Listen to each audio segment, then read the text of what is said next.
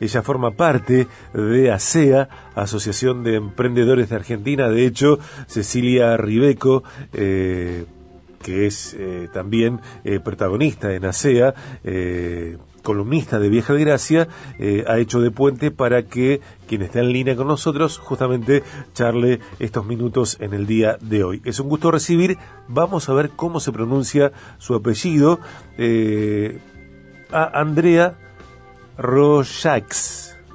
Andrea, bienvenida. Sergio, de este lado. Hola, Sergio, ¿qué tal? Hola a toda la audiencia, ¿cómo están? Muy bien. Eh, el apellido, muy bien. Es Andrea Roger. Roger. Eh, sí, perfecto. ¿Es eh, francés?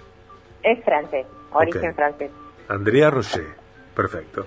Eh, contenidos enfocados en promover la creatividad y la innovación abierta colaborativa, información para lograr bienestar, nutrición basada en ciencia, información sobre alimentos, ideas y técnicas simples para impulsar tu creatividad en el día a día, cómo innovar en tu organización, en tu emprendimiento, en tu día a día, en este nuevo mundo rápido, volátil y cada vez más tecnológico.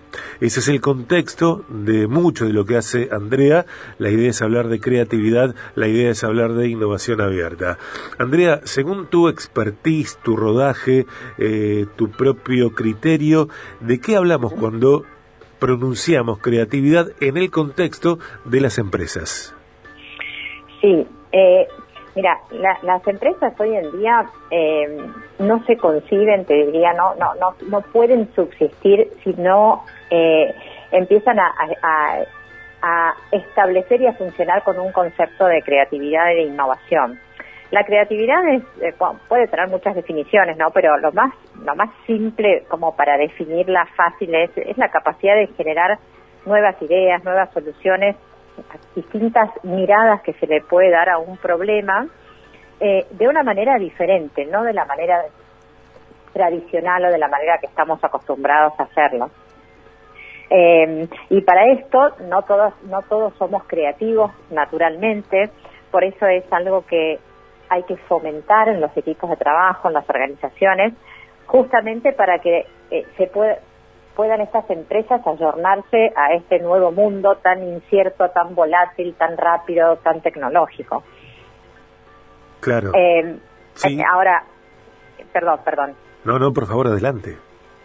No, no, que para fomentar te iba a contar que eh, es necesario aprender una serie de herramientas, poner en marcha una serie de, de propuestas, de herramientas para generar creatividad, ¿no? Porque la creatividad muchas personas la tienen de manera innata, son creativos, pero hay una cantidad de personas que tienen que desarrollar la creatividad. Y eso lo bueno es que puede desarrollarse a partir de una serie de, de herramientas que hay que aprender.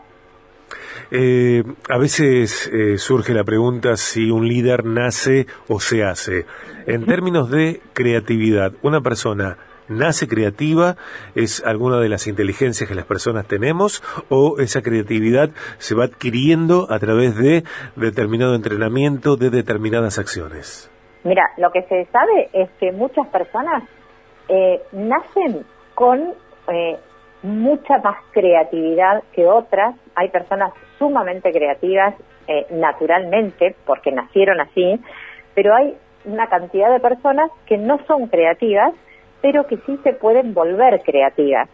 Eh, y eso es lo bueno, ¿no? Y eso es lo que, lo que en este nuevo mundo, te diría, el nuevo mundo que irrumpió post pandemia, que ya se venía gestando a un ritmo mucho más lento, pero que después de la pandemia se aceleró eh, de manera increíble, eh, necesitamos personas creativas dentro de las empresas. ¿Por qué? Porque eh, las, personas creativas son las que van a poder afrontar a este mundo tan rápido, tan incierto.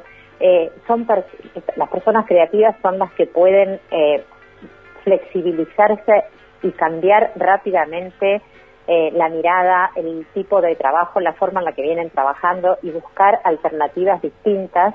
Y eso es lo que se necesita hoy para los, en, todo trabajo que hagas, y bueno, estamos hablando de organizaciones, estamos hablando de empresas, eh, ni hablar en este tipo de trabajos, ¿no? Y hay que animarse a, a desafiarse. a que, a que tenemos que pensar distinto, que tenemos que pensar nuevas alternativas, acostumbrarnos a cambiar, a, como se dice ahora, iterar, que es ir y venir, ir para adelante y tal vez volver para atrás y volver a cambiar. Eh, no es como antes que la mirada era cuando uno pensaba en un producto o un servicio, íbamos por una línea recta, pensando en tal producto o tal servicio y lo queríamos así. Ahora es, eso es muy diferente en el medio de ese camino, en la búsqueda de nuestro mejor producto, nuestra mejor propuesta o nuestro mejor servicio, hay una serie de, hay muchos cambios, hay muchas iteraciones, muchas idas y vueltas y es más, hoy en día nos valemos del, del error, ¿no? Eh, hoy en día equivocarse, siempre nos dijeron que no nos teníamos que equivocar, que teníamos que ser lo más perfectos posibles, que en nuestros trabajos eh, si no nos equivocábamos era mejor. Bueno, hasta ese concepto cambió muchísimo hoy y se valora mucho que la gente se equivoque, equivocarse en el trabajo, pero equivocarte... Eh, Con sentido. Eh, claro, que te dé la, que, esa equivocación te dé la oportunidad de cambiar, de hacerlo, como se dice ahora también, rápido y barato, porque si vos te, te das permiso a equivocarte y, y sacar un plan B, eh, a partir de esa equivocación o, trabajar el error inmediatamente, eh, bueno, te equivocas eh, rápido y barato, no te va a salir caro. En cambio, si, si vos pasaste años para llegar a tu producto o servicio y te equivocás al final de todo eso, es muchísimo más caro y el, costo va a ser enorme. Claro.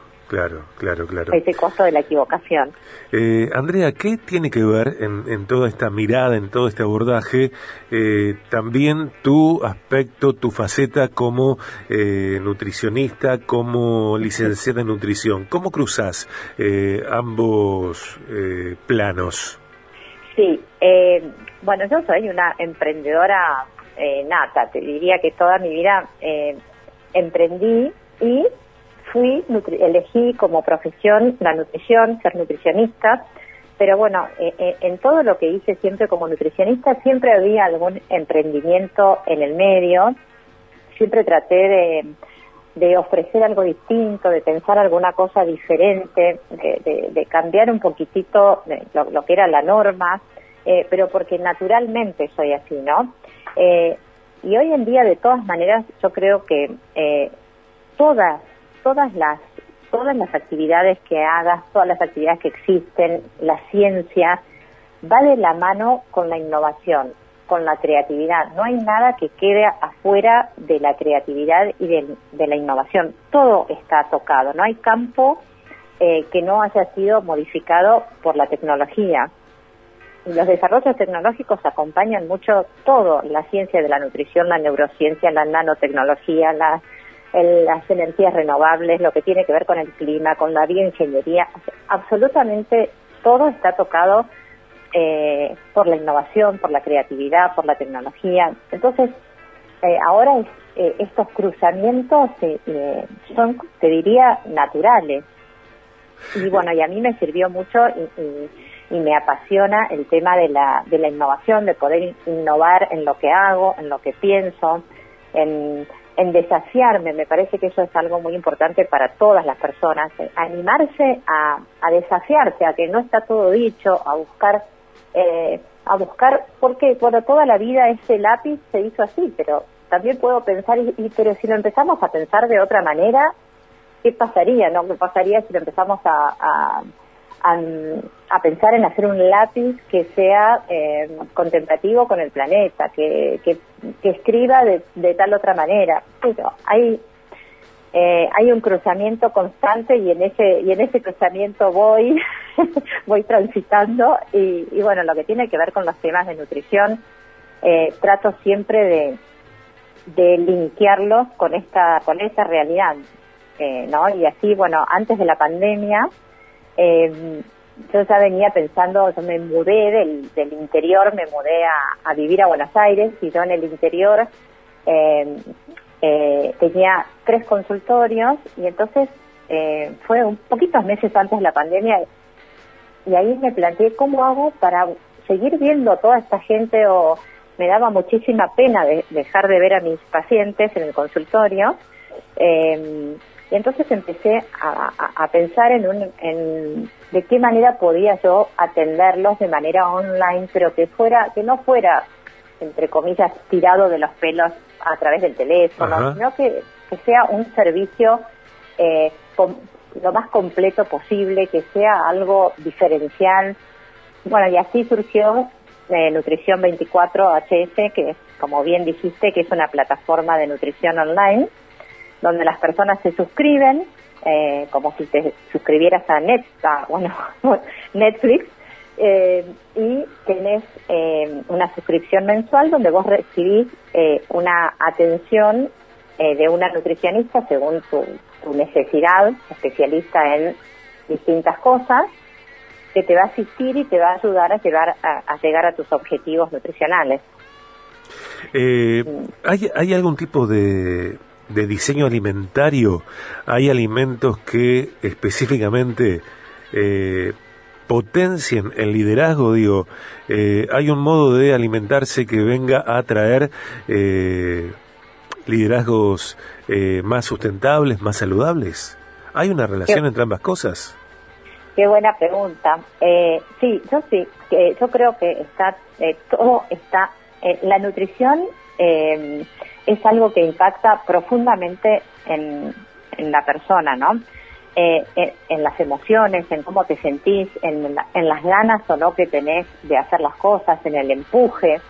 Eh, no es lo mismo una persona que está bien nutrida, medianamente nutrida o, eh, mal nutrida para, eh, para establecer la manera de cómo enfrenta la vida, ¿no? Una persona bien nutrida va a tener muchísimas más posibilidades de, de salir adelante, de trabajar exitosamente que una persona que está malnutrida. Una persona malnutrida o eh, que tiene deficiencia de ciertos eh, nutrientes que son indispensables, ciertos eh, componentes con actividad biológica se llama que son componentes que tienen en especial las plantas, las verduras y las frutas, que es una deficiencia que tenemos generalizada en el país, la falta de un consumo razonable de verduras y frutas. Bueno, todo eso impacta directamente en cómo es la persona, cómo piensa la persona, y cómo trabaja la persona, en el interés o no que esa persona pueda tener por las cosas que hace. Así que sí, sí, está muy buena tu pregunta. Eh, impacta directamente en eso. Andrea, ¿qué almorzaste hoy? hoy, a ver, déjame pensar. Ah, un risotto. Eh, hice un risotto, sí, que había empezado anoche, que te iba a comer anoche y no lo, no lo terminamos, solo había dorado la cebolla y el morrón. Así que bueno, las guardé en la heladera y hoy completé el risotto. Eh, Un risotto muy simple y a eso le puse, te voy a contar un, una trampa para todas las que, los que quieran bajar grasas y cuidar el colesterol, que le puse semillas de chía trituradas, eh, que tiene un efecto tremendo, espectacular para bajar grasas, cuidar las arterias, mantener bien la presión arterial, las semillas de chía. De chía. ¿A las que tostás previamente? No, no se pueden comer tostadas, pero yo no las tosté, las, las, consumo generalmente como vienen, eh, pero eh, las de chía en realidad se pueden comer trituradas en una licuadora, las trituradas en una mini pimer. Sí. Eh, directamente o las comes como vienen porque son muy chiquitas y muy muy eh, digeribles, o sea, se pueden digerir muy fácil. Eh, son muy distintas a las de lino, que es una semilla que también te ayuda a bajar el colesterol, a bajar los triglicéridos, a cuidar el corazón, pero las tenés que, las de lino sí, las tenés que moler para que se le puedas aprovechar todos sus componentes protectores y que puedan hacer su efecto. Claro. Andrea, gracias por esta entrevista. Eh, un gusto charlar.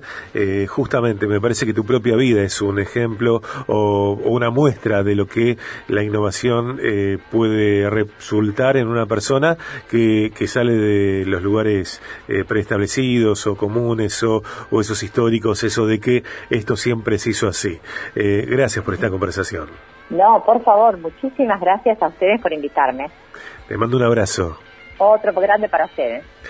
Andrea.